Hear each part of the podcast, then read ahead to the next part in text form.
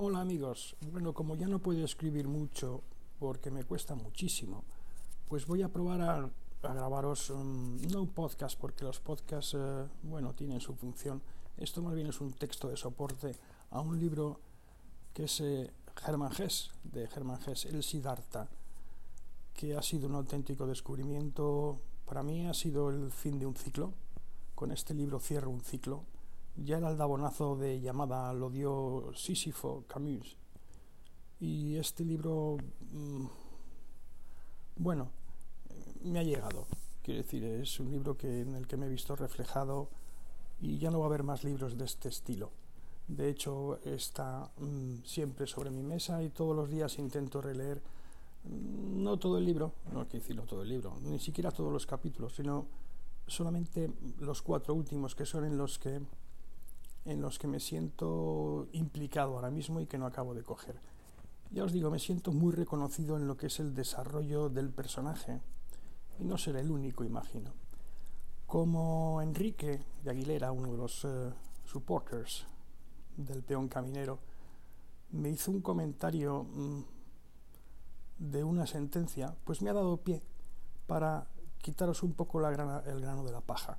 No os voy a describir todo el libro, para eso veis el libro en la descripción del vídeo que acompaña al post, ¿vale? Donde se destripa un poquito el libro. No estoy de acuerdo en su apreciación, como ya le hice ver y Enrique coincide conmigo, no es un libro iniciático, para nada, para nada. Es el desarrollo, en mi opinión, el desarrollo de un personaje muy real que busca algo, ¿vale? Y es su evolución personal. Su evolución personal. Yo no creo haber llegado hasta el final, de hecho, eh, os digo que estoy en los cuatro últimos capítulos por, repetirlos y repetirlos y repetirlos. Pero bueno, vamos a ello. Vamos a ello. Eh, mm, los tres primeros capítulos hay una relación con Gautama, el personaje se llama Siddhartha, y con Gautama Buda. El personaje tiene una formación inicial digamos que espiritual, porque es de clase noble, y, le enseñan todo. O sea, es una formación como podríamos tener cualquiera, ¿no? No cualquiera, evidentemente es más espiritual, mm, pero digamos que es, es de formación, sabe, piensa y demás. Hasta que un día, un buen día, pues se da cuenta de que por ahí no consigue avanzar, quiere dejar el camino marcado por su padre, le pide permiso y el padre lloroso pues eh, le deja marchar, le deja marchar. Y, ¿Y qué le dice su padre cuando se va? Eh, bueno, pues su padre le dice que tiene que seguir su camino. De hecho, él no vuelve. No le vuelve a ver. Curioso, ¿verdad? Porque la historia se le repite y se, pregunta si está pagando por eso. Pero bueno, no le vuelve a ver y queda como muy de pasado, ¿no? Lo dice. Bueno, al final mm, realmente tiene un diálogo muy interesante con Gautama. No se hace seguidor de Buda, se hace eh, ermitaño y aprende. Y allí lo que él aprende, que es muy interesante, él dice, he aprendido a mm, meditar ayunar y esperar. Tomároslo con mucha amplitud de miras, ¿vale? Estamos hablando de educación, ¿eh? Primero recibe la educación reglada de los brahmanes, una educación fuerte, y luego deja a los brahmanes y se marcha con los, eh, que es cuando pelea con su padre, y se marcha con los eh, ermitaños, con los, con los eh, samanas. Y ahí dice, él reconoce que aprende a meditar, ayunar, esperar. Tomároslo en general, y porque tiene más trasfondo de lo que parece. A mayores es brahman, así que eh, sabe leer y escribir. Bien, y les deja a los tres años, porque ve que no llega nada. Bueno, entonces va en busca de Gautama y, y dice lo siguiente. Él le cuenta que que bueno, mm, que ha escuchado su doctrina, ya sabéis más o menos lo que dice Gautama, ¿eh? Él lo que quiere es quitar el sufrimiento a los hombres. y le dice, eh, le dice que su, que su, que tiene una objeción. Hay una pequeña grieta en la doctrina, ¿eh? que es la unidad y la concatenación de todas las cosas que se interrumpen en un punto. Y antes que no existía, pues no puede ser enseñado ni demostrada su doctrina de la superación del mundo, de la liberación. Esto es lo que él le, le echa en cara a Gautama, ¿vale? Que su doctrina está bien, pero no es completa, no es redonda. ¿Y qué le dice Gautama? Ojo a la traducción porque es muy buena. Yo no he leído el libro en, en alemán, no sé alemán, pero la traducción es muy buena. Las palabras están muy medidas, o eso me parece a mí. Insisto, no es un libro para leer de tirón, ¿eh? ni si os ocurra. Eh, estoy aquí capitulito a capitulito. Y dice así, le dice Gautama, has escuchado la doctrina, oh hijo de Brahman, y el que hayas reflexionado tan profundamente en ella dice mucho en tu favor. La has descubierto una fisura, un defecto. Sigue reflexionando. Pero permíteme, joven sediento de saber, que te ponga en guardia contra la espesa jungla de las opiniones y las disputas sobre las palabras. Nada importan aquí las opiniones, ya sean buenas o malas, inteligentes o disparatadas. Cualquiera puede aceptarlas o rechazarlas. Mas las doctrinas que has escuchado de mis labios no es mi opinión, ni su objetivo es explicar el mundo a la gente sedienta de saber. Su objetivo es otro, la liberación del sufrimiento. Esto es lo que Gautama enseña, nada más. No te enfades conmigo, sublime, replicó el joven. No te he hablado así para discutir contigo ni para provocar una disputa de orden terminológico. Tienes razón, sin duda, al decir que poco importan las palabras. Mas permíteme añadir otra cosa. No he dudado un solo instante de que fueras Buda y hubieras alcanzado ya la meta suprema a la que aspiran tantos miles de brahmanes e hijos de brahmanes. Has logrado liberarte de la muerte y esta liberación, producto de la búsqueda que llevaste a cabo en tu propio camino, la has conseguido a través del pensamiento, la meditación, el conocimiento y la iluminación, no a través de una doctrina. En mi opinión, o sublime, nadie accede a la liberación a través de una doctrina. A nadie, oh venerable, podrás comunicarle con palabras y mediante una doctrina lo que te ocurrió en el instante mismo de tu iluminación. Muchas cosas contiene la doctrina de Buda, iluminado, y a muchos les enseña a vivir honestamente y evitar el mal. Pero hay algo que esta doctrina tan clara y respetable no contiene, el secreto de lo que el sublime mismo ha vivido él solo entre centenares de miles de seres humanos. Esto es lo que penséis aquí en claro al escuchar tu historia y tu doctrina. Y es al mismo tiempo la razón por la que seguiré mis peregrinaciones. No para buscar otra doctrina que sea mejor, pues sé que no existe, sino para irme alejando de todas las doctrinas y de todos los maestros y alcanzar yo solo mi objetivo o perecer.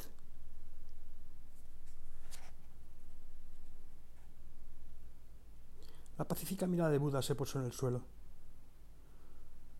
La eternidad, la serenidad perfecta resplandecía a través de su impenetrable rostro. Y le dice, ojalá tus pensamientos no sean erróneos y ojalá alcances tu objetivo. Pero dime, ¿has visto la multitud de mis samanas, de todos mis hermanos que han venido a buscar refugio en mi doctrina? ¿Y crees tú, samana forastero, crees que les convendría más abandonar la doctrina y volver a la vida y a los placeres de este mundo? Lejos de mí tal pensamiento, exclamó Siddhartha. Ojalá todos te permanezcan fiel a tu doctrina y alcancen su objetivo.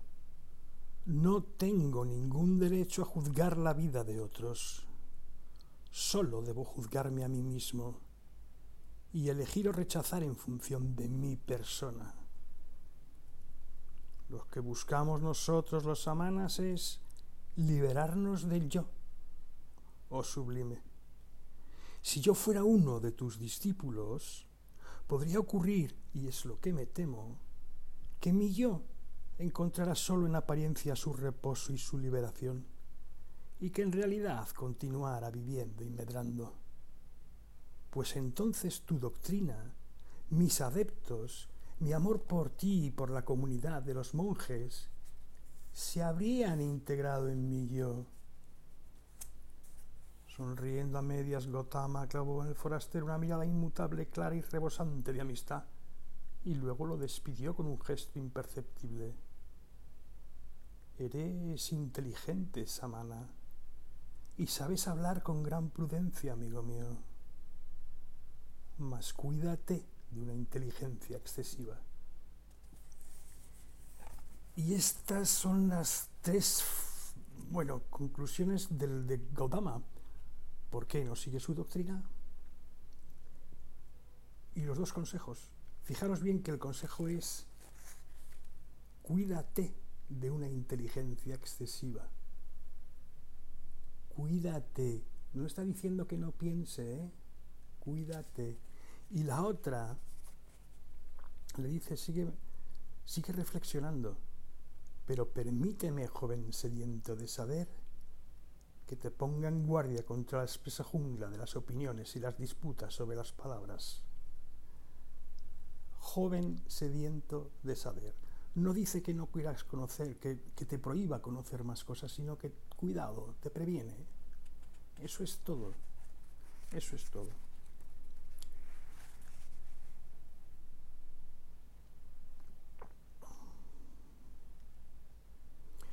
¿Cuál es la conclusión de Siddhartha tras hablar con Gautama? Pues dice, era el yo cuyo sentido y esencia deseaba conocer era el yo del que anhelaba desprenderme y el que pretendía aniquilar. Mas no podía aniquilarlo, solo lograba engañarlo, rehuirlo, esconderme de él. La verdad es que nada en el mundo ha ocupado tanto mis pensamientos como este yo mío, este enigma que supone estar vivo y ser una persona separada de todas las otras, aislada. Hmm. Nada hay en el mundo que conozca menos que a mí mismo. Tela. ¿eh? Tela. ¿Qué más dice aquí?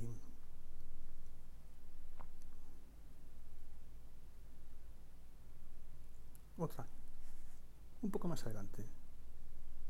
El que nada sepa de mí, el que Siddhartha me haya parecido siempre tan extraño y desconocido, proviene de una sola causa el miedo a mí mismo, la huida ante mi propio ser. He buscado el Atman y a Brahma. Me hallaba dispuesto a fragmentar mi yo y arrancarle cada una de sus envolturas, a penetrar hasta sus zonas más profundas y desconocidas con el fin de descubrir lo que esas envolturas ocultaban. El Atman, la vida, lo divino, lo último pero en vez de encontrar todo aquello, acabé perdiéndome a mí mismo.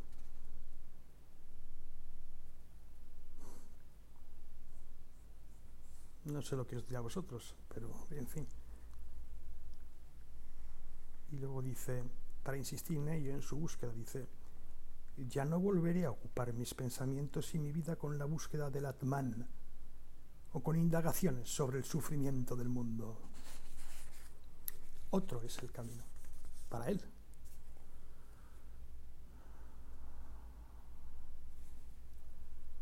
Él seguía reflexionando y hay otra frase que me gusta que dice, el sentido y la esencia no se hallan en algún lugar tras las cosas, sino en ellas mismas, en todo.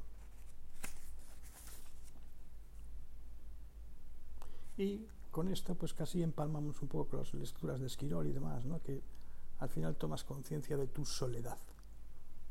te encuentras solo cuando te has caído de esta historia. Y seguimos avanzando. Termina ya la, relación con Gaudama y empieza su búsqueda. Ya no es un samán y entonces se, se mm, dedica a vivir. A vivir.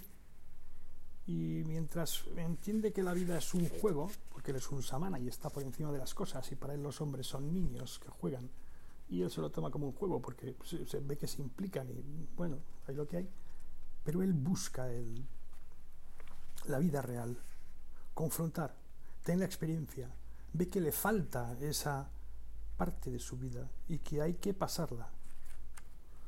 Por eso no he subrayado nada, pero es muy descriptiva. Bueno, pues se ha hecho un amante que le enseña a amar, eh, se hace amigo de un rico que tiene dinero y entonces él, bueno, se pasa a vez de frenada y se implica en el juego. Y se implica en el juego. en el juego de ganar dinero, mientras que antes le daba igual. y por eso iba muy bien. Y ah, le caía bien a todo el mundo. Bien, un poco más adelante, eh, Sansara estuvo mucho tiempo en eso, 20 años más o menos. O sea, fijaros, si tú, si hacéis una escala cronológica, pues probablemente estudiase hasta los 22, 23, 24, luego estuvo otros 20 años trabajando, 44, 45, y ve que se, que se ha perdido, que las cosas tampoco encajan ahí, que se ha implicado demasiado en esta vida de niños y no de sabios, ¿no? y que lo que empezó siendo un juego pues eh, se ha convertido en, bueno, que se enfada, se, empieza a enfadar, se empieza a preocupar porque pido dinero y entonces dice esto no puede ser así. Y lo deja todo. Y llega al río, donde conoce al barquero. Y lo que hace es escuchar, que es lo que le dice el barquero, que en realidad no tiene conocimiento alguno. Él solo es un barquero, es una persona sencilla, pero que ha vivido toda su vida en el río y que todo su tiempo libre lo pasa ahí, no tiene, dinero, es un, bueno, dinero justo para vivir y para comer y se acabó. Y entonces él lo que dice es que hay que escuchar al río, que el río te habla. O sea, esto es meditar. Al final del libro eh, lo que se da cuenta Siddhartha y el barquero, los dos, es que para eso sirve cualquier cosa. Sirve el río, sirve el desierto, sirve el mar, sirve un pájaro, sirve cualquier cosa a la que prestes atención, porque todo está en todo, ¿no? Eh, está a punto de morir, bueno, tiene un amigo que se llama Godiva. Vamos a, lo interesante que va extrayendo él de las enseñanzas del río y de lo que le va pasando, ¿no? Con el barquero le coge como ayudante y no le pasan muchas cosas. Por favor, este libro paladearle. ¿eh? Dice, ¿qué fue lo primero que aprendió? Pues fue a escuchar, a prestar oído con el corazón en calma, con el ánimo abierto y expectante, sin apasionamiento, sin deseos, sin juicios ni opiniones. Solo escuchar. Esto es meditar, básicamente. Básicamente, cállate y estate quieto. Eso es meditar. Escuchar, no juzgues, trata abierto, ve lo que viene y ya está. ¿Qué otra cosa aprendió con el río? La siguiente cosa que aprendió. ¿También a ti te enseñó el río aquel secreto de que el tiempo no existe? Sí. Te estarás refiriendo sin duda a lo siguiente, que el río está a la vez en todas partes, en su origen y en su desembocadura, en la cascada, alrededor de la barca, en los rápidos, en el mar, en la montaña, en todas partes simultáneamente, y que para él, para el río, no existe más que el presente, sin la menor sombra de pasado o de futuro. Es una idea muy recurrente esta y es un símbolo que se ha salido muchas veces. Eh, y lo que hace es, en mi opinión, ampliarte el marco visual. Y al ampliar el marco visual algunas veces llegas a captarlo porque no hay pasado, ni presente, ni futuro, porque tú estás en un punto del río. O sea que eso de estar en el presente tampoco. Estás en todas partes en realidad, como el río. Esa es la figura que hay que quedarse con ella, en mi opinión. Y dice, así es, y cuando me lo enseñó me puse a contemplar mi vida y advertí que ella también era un río, y que nada real, sino tan solo sombras, separa al niño del hombre, del anciano. Las encarnaciones anteriores tampoco eran un pasado, como no lo es su muerte y su retorno a Brahma, no será ningún futuro. Nada ha sido ni será. Todo es. Todo tiene una esencia y un presente. Un poco más adelante se da cuenta de la del río de la vida de todos. O sea que, vale, estamos todos en esto. Y dice, ¿verdad, amigo, que el río tiene muchas, muchísimas voces? ¿No tiene la voz de un rey y de un guerrero? ¿La voz de un toro y la de un pájaro nocturno? ¿La de una parturienta y la de alguien que gime? Y mil voces más. Así es, admitió Vasudeva, que es el barquero. Todas las voces de la creación se hallan contenidas en la suya. De ellos lo dejo. ¿Qué más? Bueno, pues escuchar en silencio el agua, meditar, que para ellos no era agua, sino la voz de la vida, la voz de lo que es, de lo que eternamente deviene y pasa. Ser consciente de que todo pasa y todo está. ¿Vale? Eso es lo primero que aprende. Hay otra cosita aquí que dice, cuando ya se encuentra con Kamala, que se va a morir, es la primera vez que Siddhartha se enfrenta a la muerte, nunca lo había visto. Y Kamala, la amante, la que fue su amante, con la que tiene un hijo, pues se va a morir, ¿no? Cuando iba a ver a el que decían que se estaba muriendo Gautama, y le pregunta y él le reconoce y al final, y le dice, tú eres Samsara, sí, sí, eh, lo eres y no lo eres. ¿Eh? Son totalmente distintos tus ojos. ¿La has alcanzado? ¿Has encontrado la paz? Él sonrió poniendo una mano sobre las de ella. Ya lo veo, prosiguió Kamala. Ahora me doy cuenta. Yo también encontré la paz. Y Siddhartha le dice, tú ya la has encontrado, porque está muerta. Él como barquero se tira 20 años, ¿eh? o sea que podéis pensar que tiene sesenta y tantos. Y el que busca, busca la paz y la sabiduría. Por eso le pregunta a ella eso. Así que la paz llega al final. Hagas lo que hagas, la paz te llegará. Eso es lo que creo. Y entonces fue consciente de la muerte, ¿no?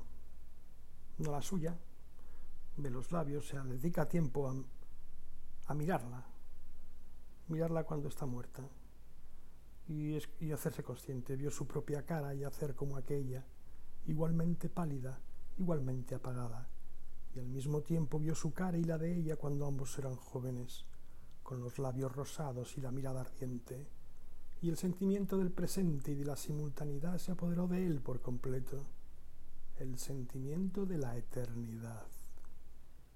Y en ese momento sintió más profundamente que nunca la indestructibilidad de cada vida, la eternidad de cada instante. O sea, llega un poco al convencimiento de la idea de unidad, un paso más un paso más. Si le dais la vuelta a esto, lo dejáis que os cale, bueno. Luego tiene el tema del hijo, claro, se tiene que hacer cargo del hijo y entonces se vuelve a enganchar, ¿no? Y sufre mucho por él, porque claro, el hijo es jovencito y es de otro mundo y cada uno tenemos nuestras metas y nuestros deseos. Y hay una serie de consejos que le dice el barquero, Vasudeva, que no se mete mucho en su vida, cada uno hace la suya, ¿no? Le dice, eh, porque está sufriendo mucho por él, no sabe qué hacer con él, él le trata con mucho cariño y con mucha condescendencia, esperando que cambie. Bueno, Vasudeva le dice, también a él le habrá, bueno, le dice primero, está conversando, ¿no? Le dice, ¿acaso podría separarme de él? Dame más tiempo, querido amigo, ya ves que estoy luchando, quiero ganármelo con amor, ternura y paciencia. También a él le hablará algún día el río, él también es uno de los llamados. Cuidado con esto mi opinión. Él también es uno de los llamados. ¿Y qué le dice el barquero? Oh, sí, él también es uno de los llamados. También pertenece a la vida eterna. Pero ¿acaso tú y yo sabemos a qué ha sido llamado? ¿A qué camino? ¿A qué empresas? ¿A qué padecimientos? Pues no serán pocos sus padecimientos. Su corazón es ya orgulloso y duro, y las personas como él están predestinadas a sufrir mucho, a equivocarse a menudo, a cometer muchas injusticias, a cargar su conciencia con muchos pecados. Dime, querido amigo, ¿no educas a tu hijo? ¿No lo obligas? ¿No le pegas? ¿No lo castigas? No, no, Vasudeva, no hago nada de eso. Lo sabía. No lo obligas, ni le pegas, ni le das órdenes, porque sabes que lo blando es más fuerte que lo duro, que el agua es más poderosa que la roca, y que el amor puede más que la violencia. Perfecto, lo encuentro muy loable. Pero ¿no será acaso un error tuyo creer que no lo estás obligando ni castigando? ¿No será tu cariño un lazo con el cual lo tienes maniatado? ¿No lo avergüenzas día a día y no le haces la vida más difícil con toda tu bondad y tu paciencia? ¿No crees que todo esto es para él una obligación y un castigo? Bonita reflexión. ¿eh? Y da el consejo de que se le lleve a la ciudad y que le deje vivir su vida. Y cuando lo hace, le dice, pregúntale al río. Y el río dice que se ríe, ¿no? Pero sigue preocupado. Entonces le dice, ¿de verdad crees que tú cometiste estas locuras, las que la de su vida, de Siddhartha? Dejar a su padre, por ejemplo, ¿no? Irse al sabana, o sea, locuras. ¿De verdad crees que tú cometiste todas esas locuras para ahorrárselas a tu hijo? ¿Podrás acaso protegerlo del sansara? O sea, la ilusión. ¿Cómo? mediante la doctrina, mediante la oración, con amonestaciones. Amigo querido, has olvidado ya tu propia historia. El hijo del Brahman que una vez me contaste, quien protegió al Samana Siddhartha, ¿pudieron acaso proteger la piedad de su padre, las exhortaciones de sus maestros, sus propios conocimientos, su propia búsqueda? ¿Qué padre o qué maestro habrían podido impedirle vivir su propia vida? mancillarse al contacto con ella, cargar sobre sí su propia culpa, apurar sin ayuda al amor que brebaje, encontrar por sí mismo su camino? ¿Crees tú, querido amigo, que este camino pueda serle ahorrado a alguien? Quizás a tu hijito porque tú lo amas y querrás evitarle penas, dolores y desilusiones. Sin embargo, aunque murieras diez veces por él, no lograrías apartarle ni un milímetro de su destino para pensar, porque se liga mucho a él y tiene desapego. Y hay que, hay que, tiene que aprender a desapegarse y dejarle ir. Pero es muy interesante. Y luego llegamos a los dos últimos capítulos, que dice, cuando se compara con los hombres niños, ¿no? que es consciente de sus vidas por haber, por haber, por haber tenido la última experiencia de su hijo. Dice, no, los entendía, ¿no? Los, llegó un momento que los comprendía, los compartía su existencia. Bueno, una cosa es entenderlo y otra implicarse con ellas, ¿no? Instintos, deseos, pero bueno, se sentía uno de ellos. Y aunque Siddhartha se hallara próximo a la perfección y aún se resintiera de su última herida, tuvo la impresión de que esos hombres niños, así los llama, eran sus hermanos. Sus vanidades, deseos y absurdos caprichos habían dejado de ser ridículos a los ojos de Siddhartha. Sí, le parecían comprensibles y dignos de estimación, e incluso de respeto, ¿por qué no? El amor ciego de la madre, va, la lucha por el honor, todas estas cosas. Todas estas chiquilladas, dice, todos estos instintos y apetitos simples y necios, pero increíblemente fuertes y llenos de vida, de una eficacia intensísima. Todas estas cosas no eran ya para Siddhartha simples chiquilladas, porque las había visto de otra manera. Ahora podía amarlos. En cada uno de sus actos y de sus pasiones descubría la vida, lo animado, lo indestructible. Dignos de amor y admiración eran estos hombres por su ciega fidelidad, por su fuerza y tenacidad, por no menos ciega. Nada les faltaba. Y ojo a esto, el sabio o el pensador solo los aventajaba en un detalle único e insignificante, la conciencia, la concepción de la unidad de todo lo viviente. Y el mismo Siddhartha llegaba a preguntarse a veces si este conocimiento, si esta concepción eran realmente tan valiosos como se creía, o si no serían a su vez una chiquillada de los hombres pensantes, de los hombres niños pensantes. Mm, ignorancia sabia ignorancia natural de Esquirol.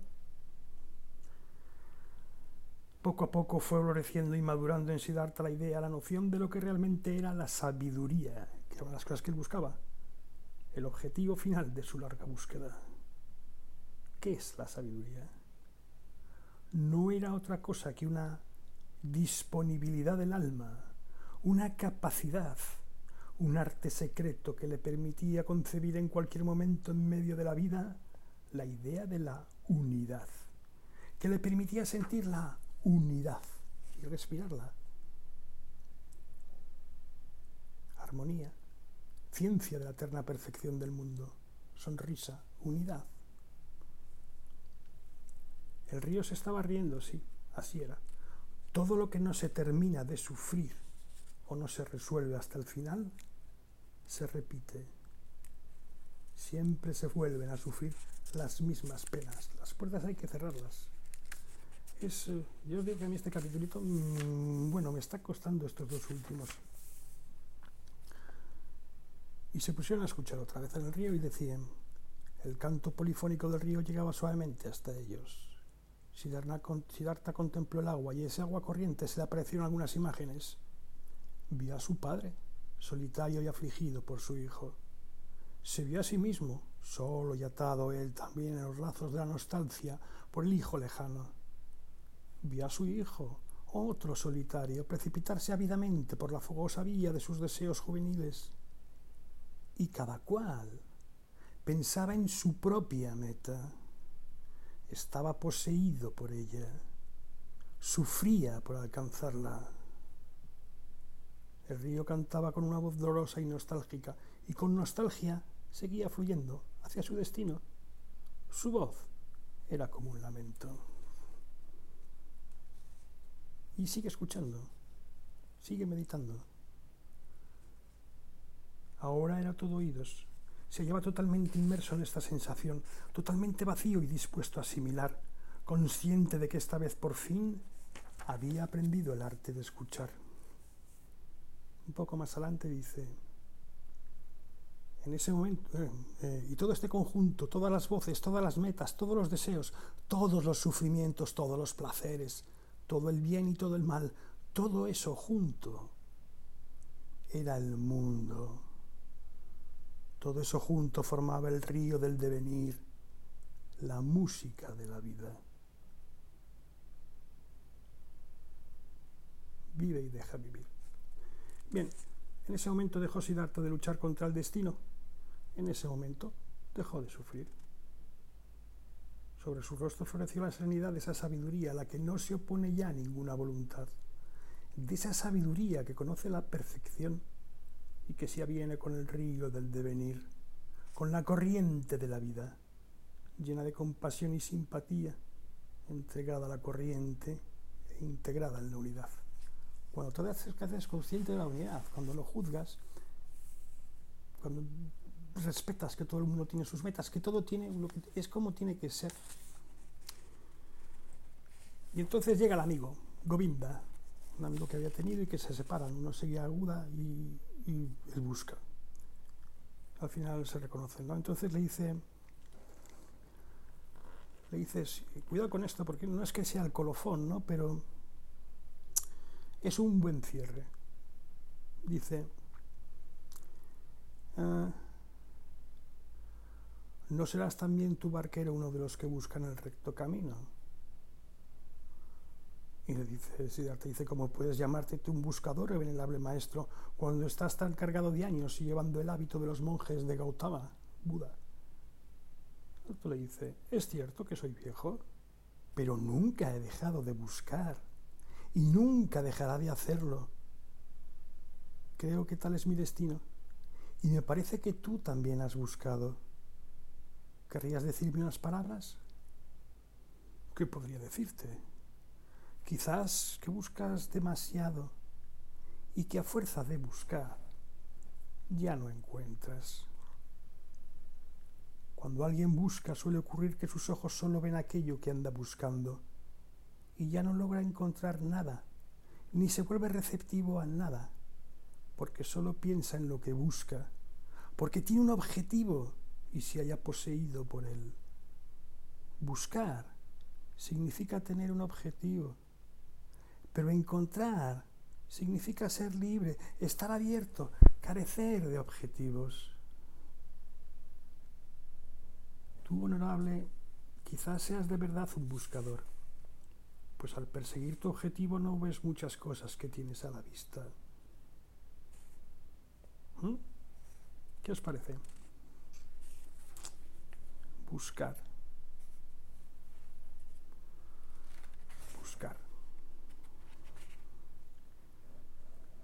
Poco más adelante en la misma conversación le dice,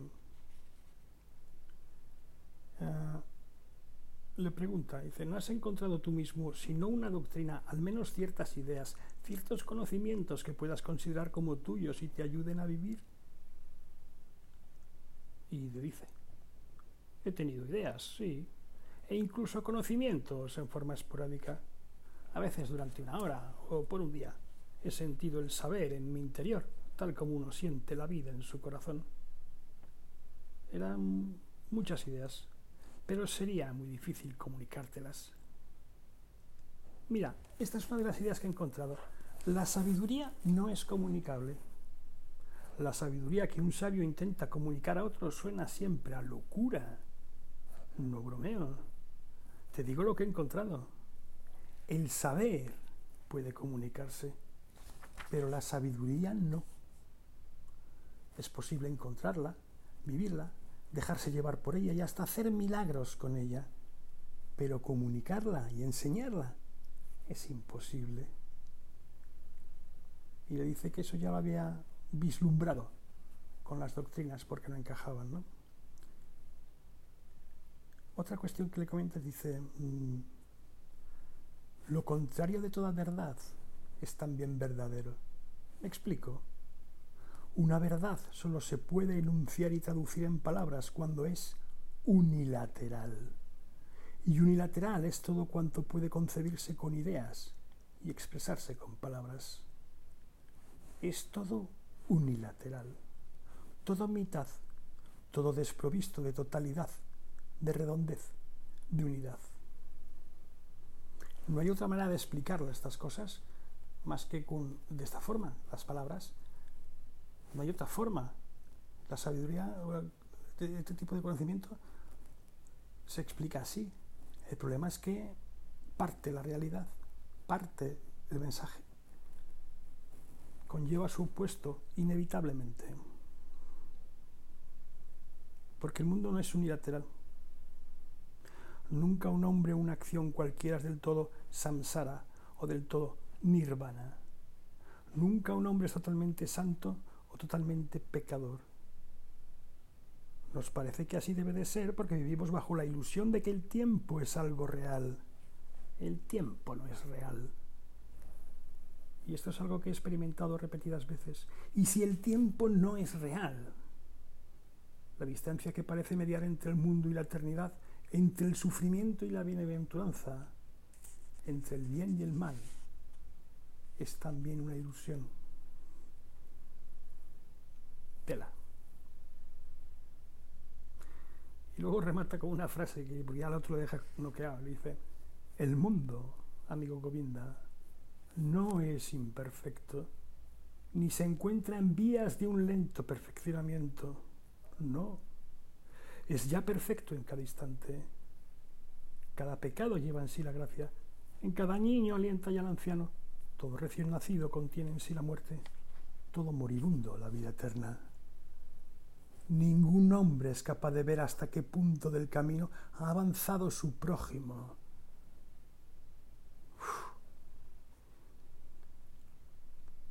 Y un poco más adelante y terminando ya, he experimentado en cuerpo y alma que me hacían falta el pecado, la concupiscencia, el afán de lucro, la vanidad y la más ignominiosa de las vanidades para aprender a vencer mi resistencia, para aprender a amar el mundo y a no compararlo más con algún mundo deseado, imaginado por mí, con algún arquetipo de perfección inventado por mi cerebro, sino dejarlo tal como es y amarlo e integrarme en él con gusto. Mm. Mm. Esto es para pensar, por eso yo estos cuatro capítulos, pues casi todos los días releo uno. Habla de las palabras, dice las palabras son nocivas para el sentido secreto de las cosas. Todo cambia ligeramente cuando lo expresamos. Nos parece un poco deformado, un poco necio. Sí, y esto también es muy bueno y me agrada mucho. También estoy de acuerdo en que lo que constituye el tesoro y la sabiduría de un ser humano ha de sonar siempre un poco necio al oído de los otros. Son cosas. Hay que amar las cosas, el mundo real. Son cosas y las cosas pueden ser amadas. En cambio soy incapaz de amar las palabras. Por eso las doctrinas nada significan. No tienen dureza, ni blandura, ni colores, ni cantos, ni aroma, ni sabor. No tienen más que palabras. Tal vez sea este mismo lo que te pide encontrar la paz. Tal vez sea todo este exceso de palabras. Pues también liberación y virtud, también sansara y nirvana son simples palabras. No hay objeto alguno que sea el nirvana. Solo existe la palabra nirvana. Y Govinda le dice, bueno, que le está metiendo en el ojo. Y le dice, bueno, pero es una idea, no es una palabra. Y el otro le dice, una idea, mm, puede que sí. Pero tengo que confesarte, querido amigo, que no hay mucha diferencia entre ideas y palabras. Y hablando francamente, las ideas tampoco me importan demasiado. Me interesan las cosas. Y esa cosa está muy bien porque él dice, pero tú eso que llamas cosas es algo real, es algo esencial, no solo sea una ilusión de Maya, simples imágenes y apariencias, las piedras, los simulacros de Platón, ¿no? Tu piedra, tu árbol, tu río, son en verdad realidades. ¿Y qué le dice él? Eso tampoco me preocupa mucho. Poco importa que las cosas sean o no apariencias, pues el hecho es que yo también soy apariencia y por lo tanto ellas son mis semejantes. Esto es lo que me las hace tan entrañables y dignas de respeto. Son mis semejantes. Por eso puedo amarlas.